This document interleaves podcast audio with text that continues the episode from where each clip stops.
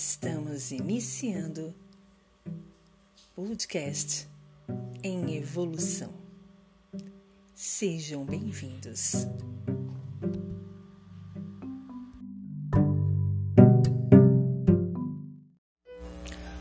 Todo término de relação também é um luto. Cada vez que passamos por uma desilusão afetiva, que terminamos um relacionamento com alguém, passamos por uma fase de luto afetivo.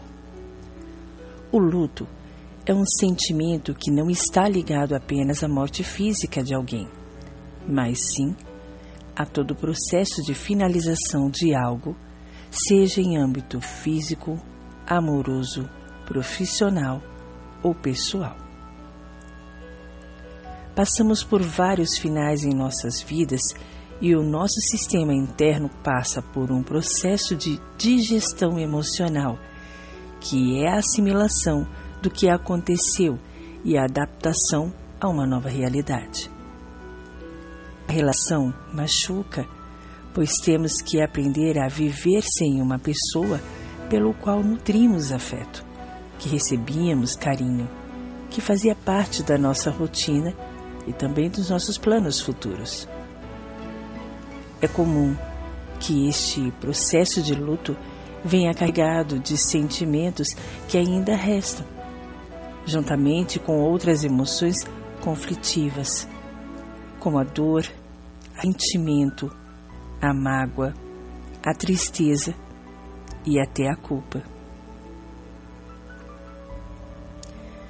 Superar o luto afetivo necessita de tempo e de muita paciência com esse processo, nós evoluímos, mas também de atitudes que colaborem para a superação, ao invés de mergulhar nela ainda mais.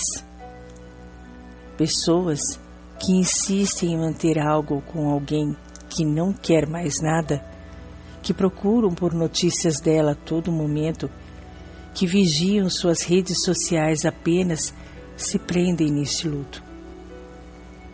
É preciso assinar que a relação acabou, que essa vivência é parte do passado, que pode ter havido isso, que nem teve afeto e lições.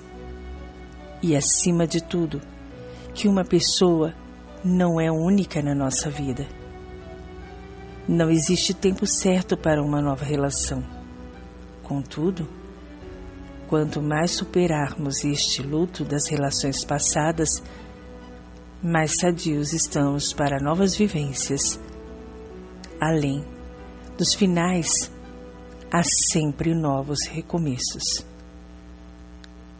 Alexandre Gruber, da página do Facebook e Instagram Pequenos Hábitos.